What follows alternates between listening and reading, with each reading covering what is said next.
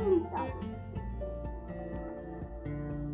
Primero, voy a leer el texto sin que vosotros escribáis nada, solo escuchar.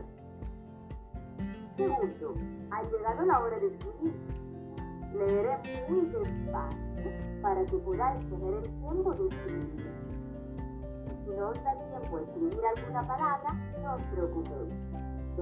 Un espacio blanco y seguiréis escribiendo el Al final, volveré a leer el texto para que podáis revisarlo. Tercero, repasamos. Vuelvo a leer. Cuarto, corrige el listado. Os dejaré el texto en la pantalla para que reviséis y si hay que corregir podáis hacerlo. Empezamos. A Raúl